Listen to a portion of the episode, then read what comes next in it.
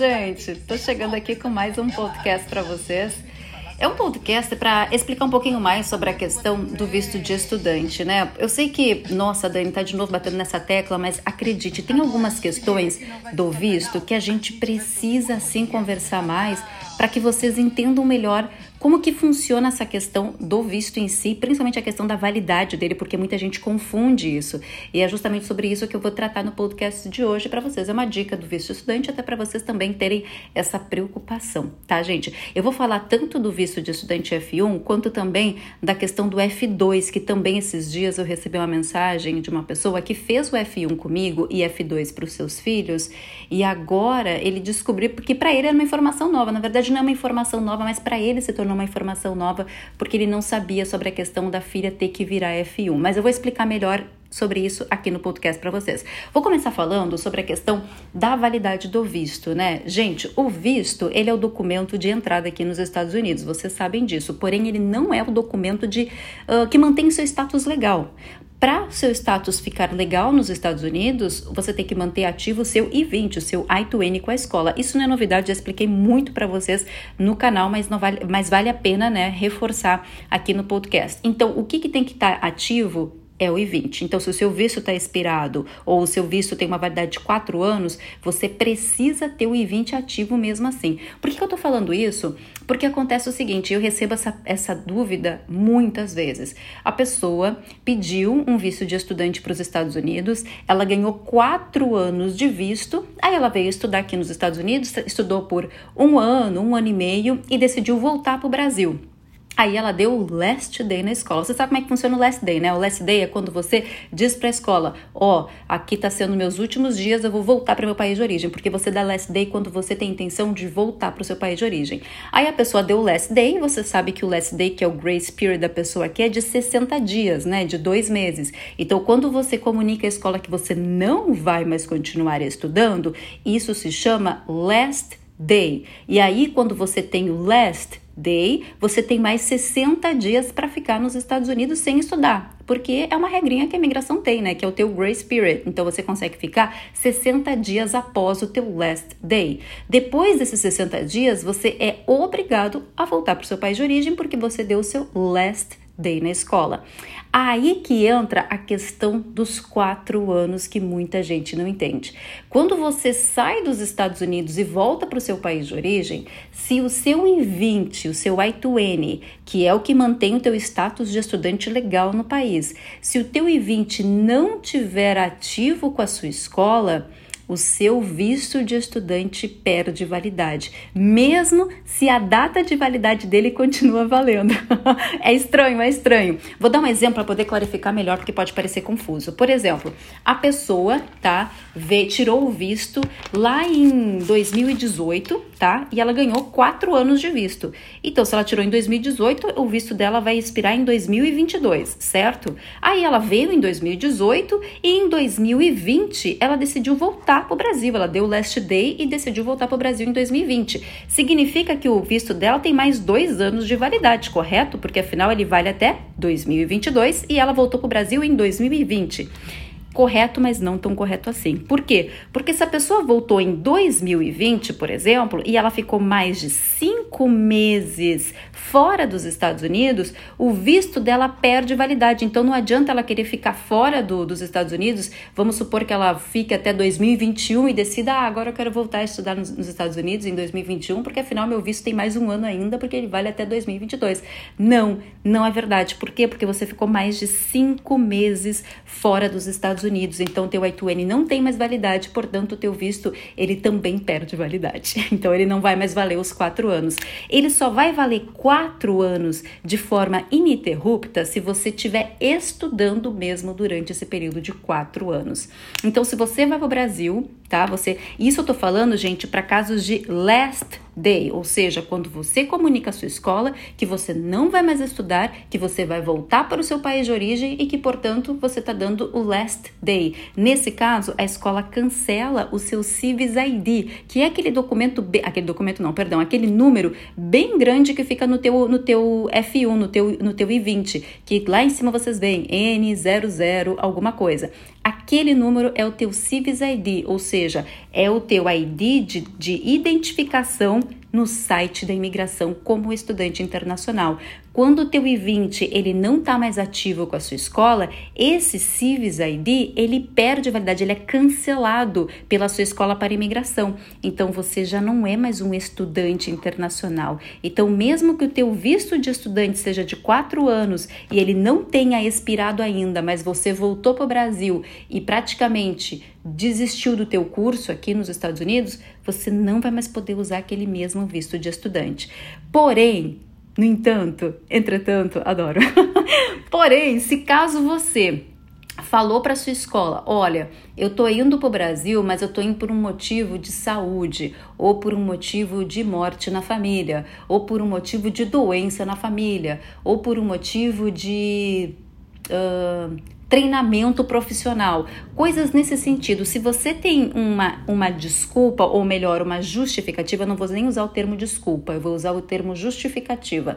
Se você tem uma justificativa do porquê que você não está estudando em solo americano e voltou para o seu país de origem, nesses casos, talvez você consiga sim fazer o restatement, ou seja, você consegue reativar o seu I-20 e pode continuar usando o mesmo visto de estudante, caso ele esteja válido ainda. Então não é de forma geral como muita gente fala não. Se a tua se a tua justificativa de volta para o Brasil foi porque você não queria mais cursar o seu curso de inglês ou sua faculdade aqui nos Estados Unidos, você não pode ficar mais do que cinco meses no Brasil, por exemplo, senão o teu visto vai perder validade. Porém, se você deu uma justificativa de que você você está indo por uma questão de doença, de saúde, morte na família ou por uma questão de treinamento profissional, por exemplo, você tem uma justificativa do porquê que a escola vai manter o seu I-20 ativo com eles. Então você pode sim acabar permanecendo mais do que os cinco meses, mas tem que haver essa comunicação entre você e a escola para que ela não faça o cancelamento total do seu I-20 no sistema da imigração. Então é bem importante isso, tá? Então, ponto 1, um, validade do visto de estudante, que a validade pode ser de quatro porém não significa que você vai poder usar o seu visto por quatro anos caso você não esteja mais fazendo um programa de estudos nos Estados Unidos. Deu para entender bem esse ponto? Eu espero que sim. Eu sei que é um pouco confuso, por isso que eu estou fazendo aqui no podcast para tentar explicar de uma forma melhor para vocês. Porque agora com essa função da pandemia, muita gente teve que voltar para o Brasil, né? Ah, por uma questão, ah, minhas aulas estão online mesmo, então eu vou voltar para o Brasil, vou ficar fazendo minhas aulas online. Só que nesse caso, você tá com o seu I-20 ativo, porque você não deu o last day na sua escola. E aí, numa situação atípica como o COVID-19, a imigração permite que a pessoa acabe ficando mais do que cinco meses fora dos Estados Unidos. São situações eh, específicas, atípicas, que podem sim ser justificados para a imigração, mas não é qualquer caso como muita gente pensa, tá? Por isso que eu resolvi também trazer essa informação para vocês, porque eu acho importante compartilhar. Outra informação muito importante a ser compartilhada com vocês é sobre a questão dos F2. O F2, quando o F1 ganha uma validade de 4 anos, o F2 também vai ganhar uma validade de 4 anos, então ele vai poder ficar durante todo esse tempo nos Estados Unidos junto com seu F1. Porém, se você tem um filho, isso é bem importante, viu, gente? Se você tem um filho em idade escolar, ou seja, o seu filho terminou já o high school, vamos supor que ele veio para cá, fez um ano de high school ou fez dois anos de high school e terminou o high school dele, ele se formou no high school aqui nos Estados Unidos com o visto F2 dele de dependente. Ele vai querer ir para uma faculdade, que é o processo natural, né? Ou vai para um college ou vai para uma community college, né? Então depende muito de qual degree que ele vai querer fazer, se é um associate degree ou se vai ser um bacharelado, por exemplo. Então, quando seu filho finalizar o high school, ele vai precisar mudar o visto dele, gente, para F1. Muitos pais se confundem nessa informação e acham que o filho com F2 pode cursar uma faculdade aqui. Não, ele não pode fazer disciplinas acadêmicas com visto F2. Ele precisa ser F1. A não ser que o seu filho faça a faculdade com disciplinas que algumas universidades consideram como disciplinas não acadêmicas. Aí, neste caso, ele pode sim cursar com o F2 dele, mas essas disciplinas não acadêmicas não vão gerar um diploma para o seu filho. E é muito importante vocês terem essa noção, que tem essa diferenciação. A partir do momento que você quer que o seu filho tenha um diploma de uma universidade, universidade ou de uma community college, por exemplo, ele vai precisar ser F1, gente. É bem importante isso. Aí também entra um outro ponto mais importante ainda. Se o seu filho é F2 e ele vai fazer uma faculdade e precisa mudar para um F1 para poder ter as disciplinas acadêmicas, por exemplo, ele vai ter que fazer ou uma troca de status, e se ele fizer troca de status de F2 para F1, ele não vai poder sair dos Estados Unidos mais, ele vai perder o benefício de entrada e saída, ou ele pega essa, essa matrícula, esse I-20, vai para o Brasil e tira o visto de F1 no consulado no Brasil. Aí, nesse caso, ele vai ter o benefício de entrada e saída novamente. Então, tem essas duas situações que vocês também têm que, têm que também ficar alerta, tá? Para poder fazer corretamente. Também vão me questionar, mas se o meu filho fizer as disciplinas, as disciplinas não acadêmicas com F2, já que é permitido, ele consegue usar as disciplinas não acadêmicas quando ele trocar para um F1, ou seja, para ele diminuir o tempo do college dele, já que ele começou já fazendo disciplinas não acadêmicas?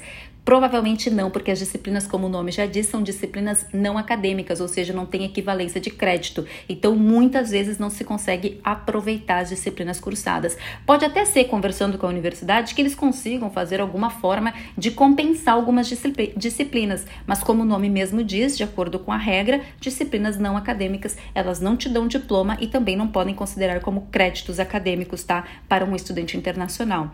Eu acho que são dúvidas que parecem assim, ai, Dani, parece óbvio, mas por mais que pareça óbvio, muitas vezes realmente geram ainda mais dúvidas e muita desinformação na internet. Então, por isso que eu resolvi fazer o podcast para vocês, para explicar melhor sobre esses dois pontos importantes, para que vocês tenham essa, essa clareza na hora de poder fazer de novo um processo para o seu filho de F2 para F1, por exemplo, e para você também que está vindo como F1 e muitas vezes acredita que só porque ganhou os quatro anos pode vir aqui estudar um tempo, voltar para o Brasil ficar o tempo que quiser no Brasil e voltar com o mesmo, com o mesmo visto. Isso realmente não é permitido, realmente não acontece. Ah, Dani, mas eu fiquei sabendo de alguém que conseguiu dessa forma.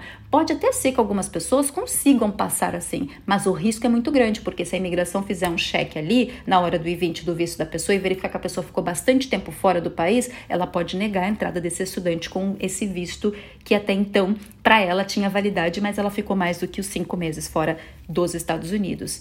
Eu acho que eu consegui explicar para vocês, né? É importante, gente, no podcast, que já que é por áudio mesmo, vocês irem anotando os pontos principais que eu falo para vocês não perderem um raciocínio, porque é muita informação, é muito nome, F1, F2, validade, expiração, visto, I-20, essas coisas todas. Então vão, vão anotando, porque assim vocês vão entendendo a cronologia do negócio. Por mais difícil que seja, existe uma cronologia do negócio. Então anotem tudo para vocês não perderem o fio da meada. Mas de, de assim, a grosso modo, resumindo, melhor falando, é mais ou menos assim que funciona. E eu quis fazer o podcast esclarecendo porque essa semana chegou assim, ó, muitas mensagens de F1. Ah, meu filho quer fazer faculdade, tenho que agora fazer F1 para ele ou ele pode fazer com F2? Não, ele tem que fazer com F1. E aí vem a dor de cabeça para os pais, porque se ele vira F1, tem que se comprovar financeiramente para ele estudar na faculdade. E aí vem o faz-me rir, que se chama dinheirinho na conta, né?